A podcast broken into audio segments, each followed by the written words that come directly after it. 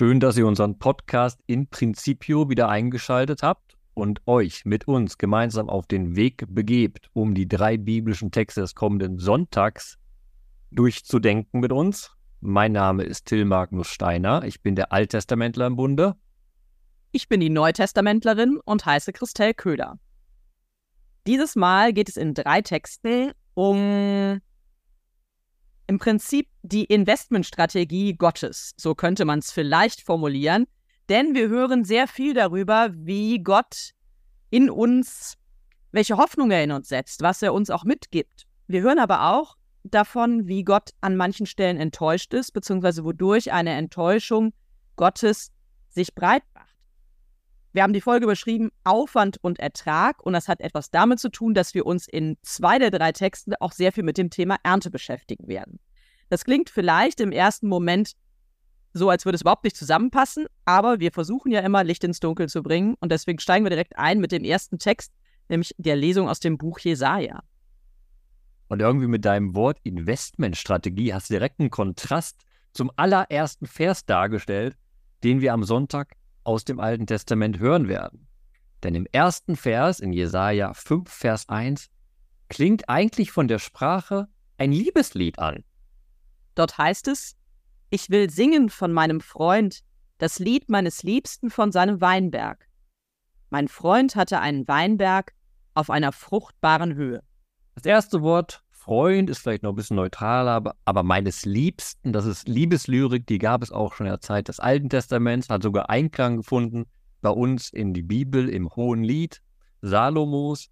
Und auch da ist zum Beispiel der Weinberg eben eine Metapher für die Liebelei, für das Liebesspiel der Verliebten. Und so werden wir beim Lesen auf diese Spur gesetzt erstmal, oder kommt ein romantisches Liebeslied. Wobei es dann direkt ja auch sehr handfest wird. Es das heißt ja dann weiter, er grub ihn um und entfernte die Steine und bepflanzte ihn mit edlen Reben. Er baute einen Turm in die Mitte und hieb eine Kälte aus und so weiter und so fort. Da ist eigentlich jetzt nicht so feingeistig sensibel ein Annäherungsversuch hier, sondern ja sehr tatkräftig wirklich davon die Rede, wie in diese Liebesbeziehung investiert wird. Also was alles getan wird, damit diese Liebe gelingen kann. Absolut dass eben in diesem Liebesbild kommt dieses Bild, genau was du gesagt hast, ah, er investiert unglaublich viel. Er tut alles für diesen Weinberg, damit der Weinberg den Ertrag bringen kann. Und jetzt direkt mal der Spoiler, der wichtig für die Dynamik des Textes ist. Am Ende steht keine große Liebe, sondern die pure Enttäuschung. Die pure Verzweiflung, der Weinberg bringt keinen reichen Ertrag, nein, er bringt nicht mal den Minimalertrag. Er bringt nur saure Beeren. Die totale Enttäuschung steht da. Und ihr ahnt es ja schon, das ist jetzt keine Metapher irgendwie für den Obi-Handwerker, der sich einen Garten anlegen möchte, sondern wir sind natürlich hier beim Reden über Gott und bei Jesaja über die Beziehung Gottes mit Israel. Und der Weinberg steht für Israel und Gott sagt nun, ich habe alles für euch getan. Ich habe euch gepflegt wie ein Weinberg aber ihr bringt nicht die richtigen Früchte. Ihr bringt nicht das Minimale, was ich von euch erwartet habe. Jetzt sind wir bei der enttäuschten Liebe und es hört sich direkt ein bisschen an wie irgendwie so eine schlechte Daily Soap, die hier gedreht wird. Enttäuschte Liebe. Wir wissen aber, wenn wir in so einer Art und Weise über Gott sprechen, dass es eben weniger wie eine Daily Soap ist, sondern mehr wirklich noch um eine weitere Ebene geht, nämlich gar nicht nur, ich habe in etwas investiert, ich habe eine Erwartung und das kommt nicht zurück, weil so eindimensional oder so simpel flach, könnte man auch sagen, ist ja die Beziehung zwischen Gott und uns Menschen nicht. Es ist aber trotzdem die Tatsache, dass Gott in einer gewissen Art und Weise enttäuscht ist, weil tatsächlich ähm, weniger der Ertrag nicht nur da ist, sondern es eben einfach, es gibt ja nicht mal mehr irgendetwas, wo man den Eindruck hat, also es wächst etwas, aber es ist so völlig daneben, was da wächst, dass man eben sagen kann, naja, also es gibt irgendwie keine gute Kommunikation eigentlich in dieser Liebesbeziehung. Das ist das Problem. Der Ertrag ist ungenießbar. Aber eigentlich sollte doch die Liebe wirklich genießbar sein und eine Beziehung sein, die eben einander trägt.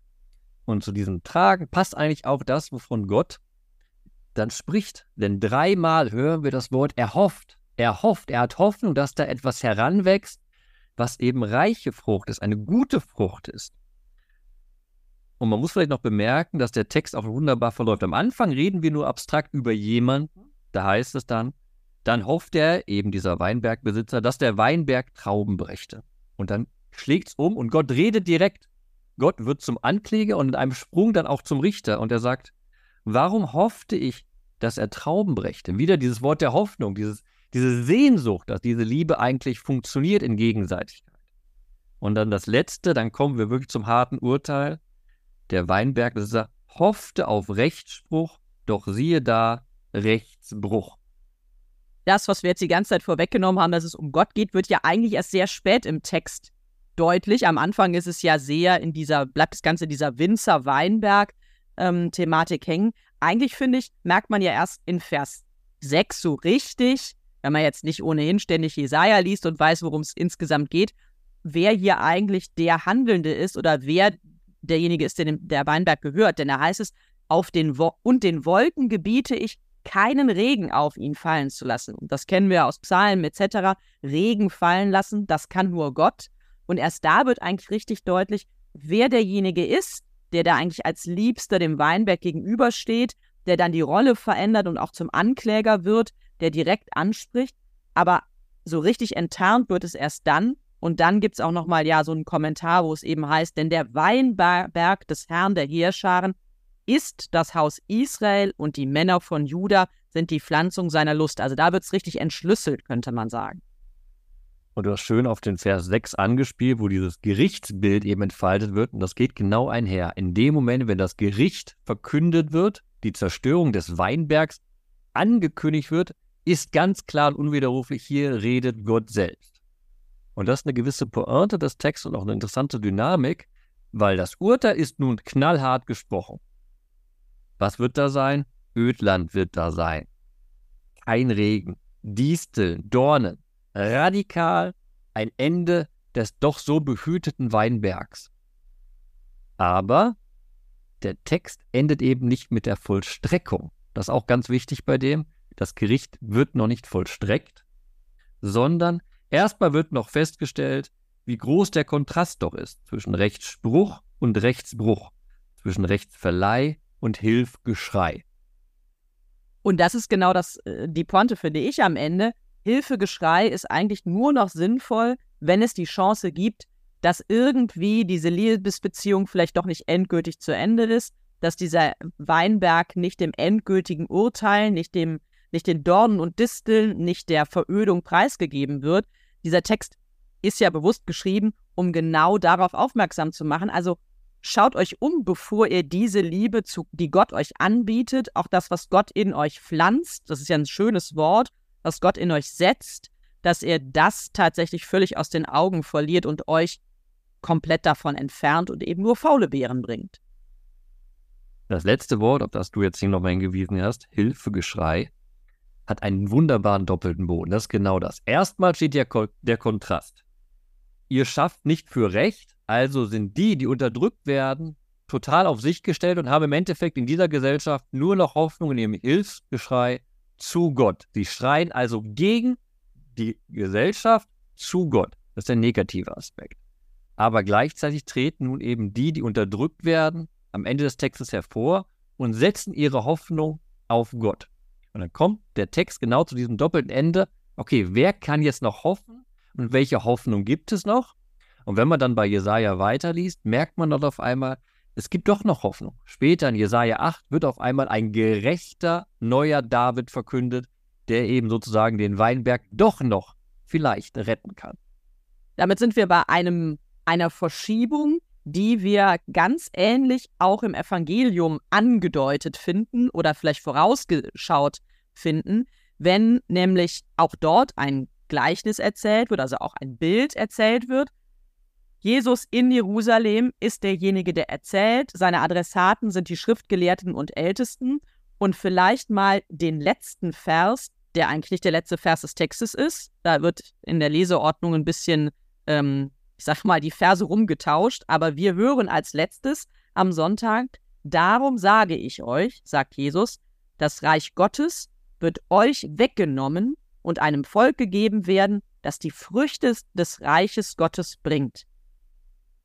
Klingt auch nach einer sehr harten Entscheidung am Ende. Knallhartes Urteil. Und man muss sich auch vor Augen führen, dass wir immer noch in demselben Bild sind wie bei Jesaja 5. Wir reden immer noch von einem Weinberg und wir reden immer noch von Früchten, aber es hat sich etwas verändert. Wenn wir am Sonntag das Evangelium hören, sind die Anklänge ganz, ganz deutlich. Da heißt es, es war ein Gutsbesitzer, der legte einen Weinberg an. Ne? Zu so einem Weinberg gehört ein Zaun, ein Kelter, ein Turm, genauso wie bei Jesaja. Aber wichtig, jetzt steht nicht der Weinberg selbst im Fokus, sondern die Winzer. Also eine klar definierte Gruppe innerhalb des Weinbergs, die den Weinberg eben verwaltet für den eigentlichen Besitzer. Und es heißt sogar nicht nur, die verwalten den, sondern das Vertrauen dieses Gutsbesitzers ist so groß, dass er sogar das Land verlässt. Das ist, wie ich finde, immer noch so eine Sinnspitze auch da drin. Denn es ist nicht so, dass er einfach sagt, okay, ich sitze in meinem Haus und ihr kümmert euch um den Weinberg, sondern er vertraut wirklich in einem großen Maße. Er sagt, ich weiß, ich kann eigentlich weggehen, muss mich um nichts mehr kümmern, ihr habt das alles in guten Händen. Aber, und das ist jetzt das Harte wirklich an diesem Gleichnis, es ist so, dass der Weinbergbesitzer, also der Gutsbesitzer, dann sagt zur Erntezeit, okay, ähm, meine Knechte, jetzt geht mal zu den Winzern des Weinbergs, die ich dort eingesetzt habe, und ähm, bittet sie, die Ernte zu, zuzusenden. Du hast gerade von den guten Händen gesprochen, ne? Wir gehen zu sagen, die Knechte werden geschickt, um aus den guten Händen, in denen das Land doch liegt, nun die Frucht übergeben zu bekommen. Und dann ist der Text radikal. Diese guten Hände, was machen sie? Sie packen die Knechte, sie prügeln sie, sie brachten sie um, sie steinigten sie. Anstatt nun das zu vollführen, was sie machen sollen, den Ertrag zu übergeben, das Vertrauen zu erwidern, was sie bekommen haben, nun glauben sie, die Verantwortung, die sie haben, ihr eigen machen zu können, die Knechte umzubringen und zu sagen, nee, das ist jetzt unser Land, das ist unser Ertrag, wir machen mit dem, als wäre es unser Besitz. Nein, wir machen es so, das wird unser Besitz sogar. Das ist nämlich dann die Steigerung. Dann was macht der Gutbesitzer? Er schickt nochmal Knechte, nun mehr. Ein zweiter Versuch. Auch diese Knechte haben ein übles Ende. Und dann merkt man, der Gutbesitzer hat fast, fast Langmut, würde ich sagen. Er versucht ein drittes Mal nochmal. Nun schickt er seinen eigenen Sohn, der Gutsbesitzer schickt seinen eigenen Sohn. Und er sagt sogar, also ich schicke jetzt nicht mehr meine Helfershelfer, sondern ich schicke den, der mir am nächsten ist, ja. Also mit dem werden sie sicher nicht so verfahren. Und dann? Und dann sehen die Verwalter da ihre Möglichkeit, sich alles anzureißen. Wobei, natürlich beim Lesen merkt man, das ist doch absurd. Du hast doch keine Chance gegen den Gutbesitzer. Am Ende wirst du böse enden. Was machst du da? Nein, aber sie schlagen selbst den Sohn noch nieder, weil sie nun glauben, so würden sie zum Erbe des Landes. So würden sie nun final alles fest in ihrer Hand halten. Aber das geht auch nicht auf. Denn natürlich löst Jesus das Gleichnis noch ein bisschen weiter aus. Also, sie bringen auch den Sohn um und dann geht Jesus aus dieser Sprecherrolle raus ein bisschen und sagt, wenn nun der Herr des Weinbergs kommt, was wird er mit jenen Winzern tun? Und das ist ja eine offene Frage an all die, mit denen er da gerade spricht. Was glaubt ihr eigentlich, was denn jetzt passiert, wenn jemand in dieser Art und Weise versucht, ähm, ja tatsächlich der Eigentümer dieses Weinbergs zu werden auf unrechtmäßige Art und Weise? Und ähm, die Antwort der Zuhörenden ist, er wird diesen, diese bösen Menschen vernichten und den Weinberg an andere Winzer verpachten, die ihm die Früchte abliefern, wenn es Zeit dafür ist.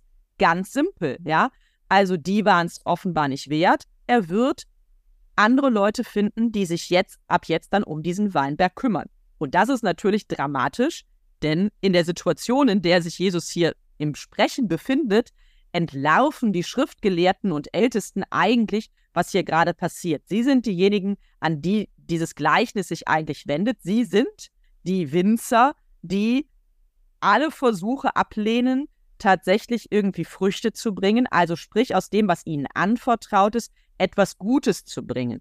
Ich will jetzt nicht sagen, es geht hier auch um die faulen Früchte, die sie bringen, aber sie versuchen tatsächlich, und das ist das, was die Kritik Jesu ja ganz oft ist, die Botschaft vom Willen Gottes, die Botschaft, also die, die Auslegung der Gesetze für sich zu vereinbaren. Sie versuchen das tatsächlich für sich so in, den, in Beschlag zu nehmen, dass es keine andere Chance gibt, in ihren Augen das Gesetz auszulegen oder über den Willen des Vaters zu sprechen. Und das kollidiert natürlich fundamental mit dem, was Jesus möchte, nämlich wirklich authentisch von seinem Vater und dessen Willen berichten. Um es mal auf den Punkt zu bringen mit einem drastischen Wort.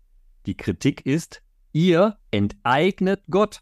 Ihr nehmt das weg, was Gottes ist. Und ihr glaubt es selbst in die Hand nehmen zu können.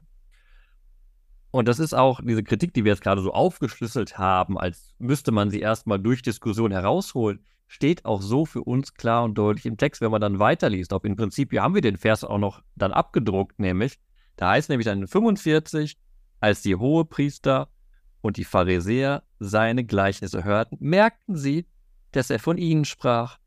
Sie suchten ihn zu ergreifen, aber sie fürchten die Menge, weil sie ihn für einen Propheten hielt.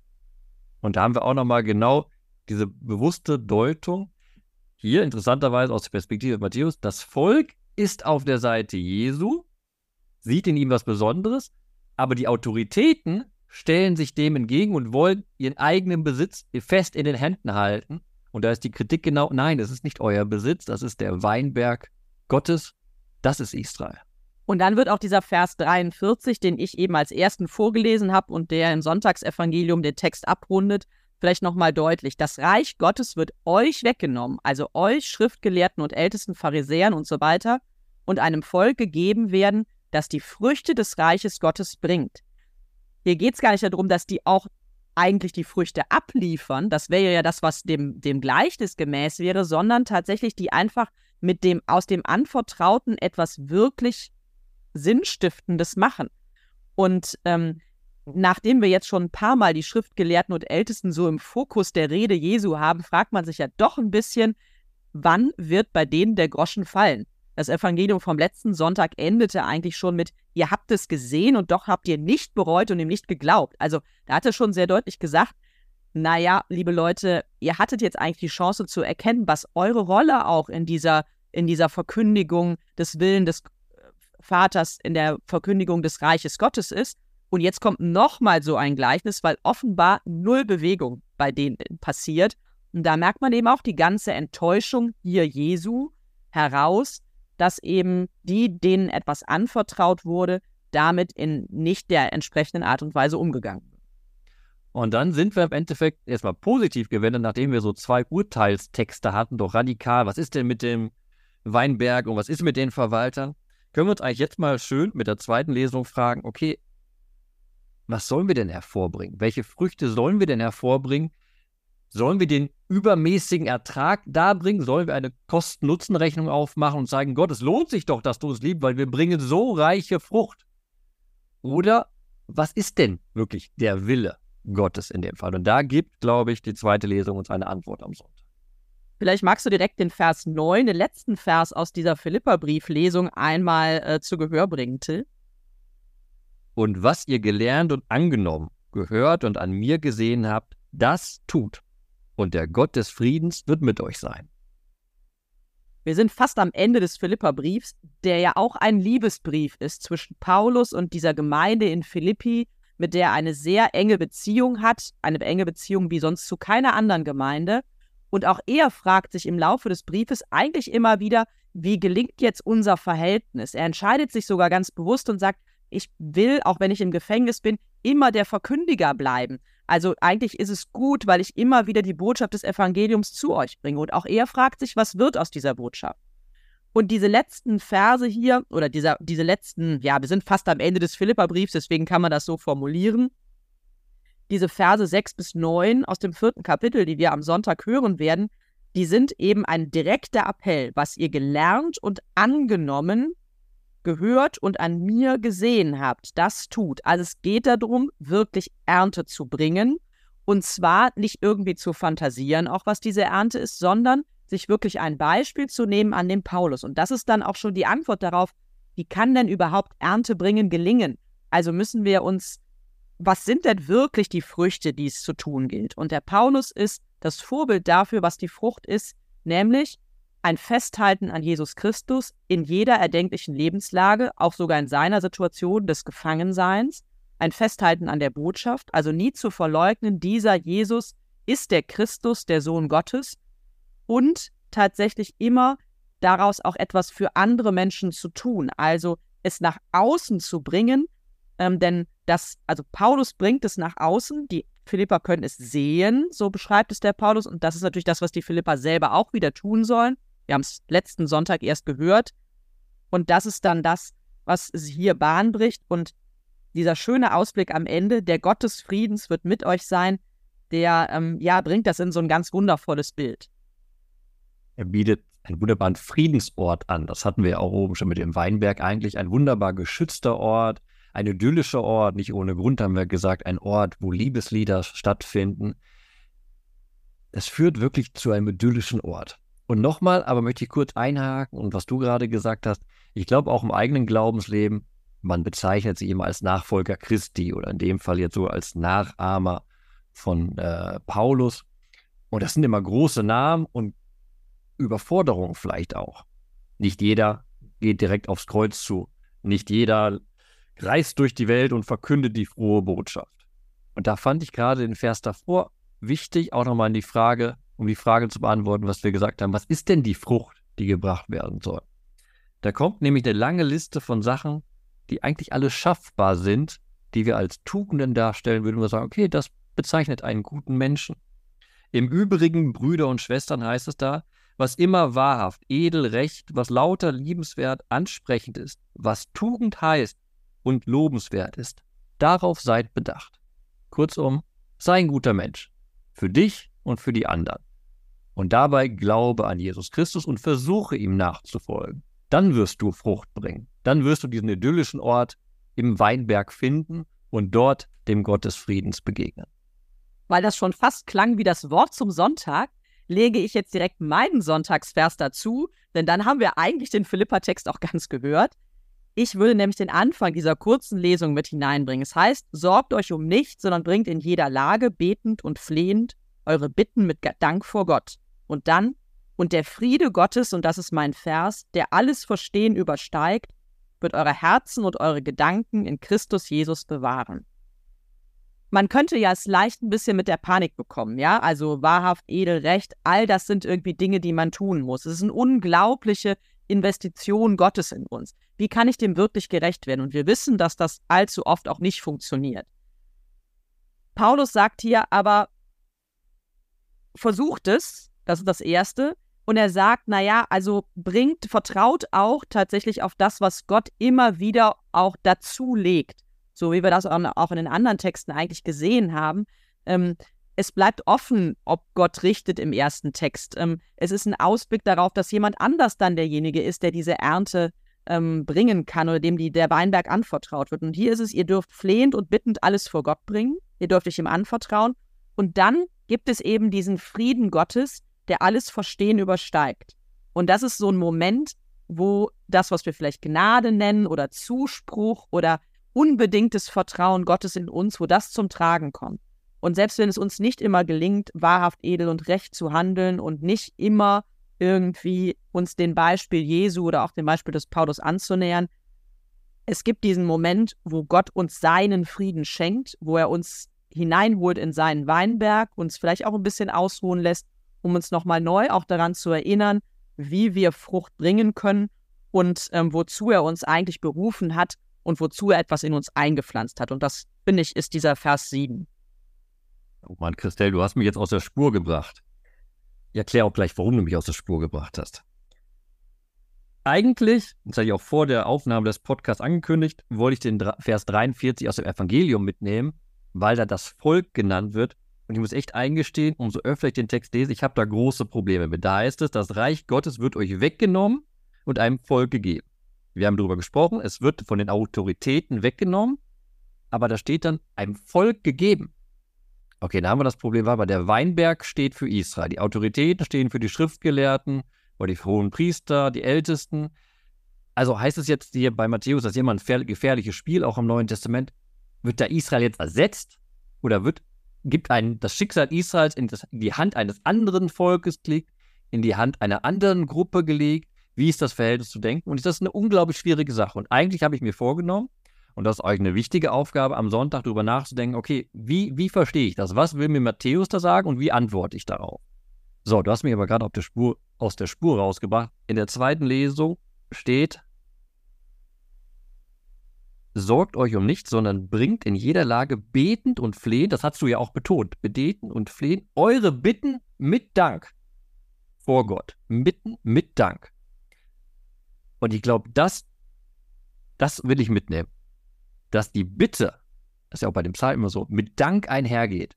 Dass wenn ich Sorgen habe, wo der Text darauf anspielt, auch im Alltag, um die Sorge zum Beispiel, welche Frucht muss ich da bringen, ich immer gleichzeitig eine Bitte aussprechen kann, die gleichzeitig, das ist das Wort gleichzeitig eben wichtig, mit einem Dank einhergeht. Weil ich kann immer in der schlimmsten Situation, kann ich immer Gott noch danken. Und wenn ich das verinnerliche, wenn ich das einübe beim Gebet, dass ich mein Flehen, mein Klagen immer basieren kann auf einen Dank, dann muss ich mir wirklich keine Sorgen machen. Dann kann ich Frucht darbringen. Jetzt haben wir euch schon zwei verschiedene ähm, Ansätze, eigentlich sogar aus den gleichen Versen angeboten oder zwei Gedanken, die ihr vielleicht aufnehmen könnt, die vielleicht auch für euch Gedanken für den Sonntag und die darauffolgende Woche sind. Ihr habt aber sicher noch andere Verse, an denen ihr hängen geblieben seid. Herzliche Einladung, die wie immer ähm, in dem Facebook-Post, den ihr unten in den Show Notes zum Podcast seht, dort mit kundzutun und einfach eure Gedanken mit einzubringen. Woran bleibt ihr hängen? Was ist euch wichtig? Und wir freuen uns immer zu sehen, dass mehr und mehr Leute unseren Podcast hören. Und wir wissen und wir danken euch dafür, dass ihr Leute auf unseren Podcast hinweist.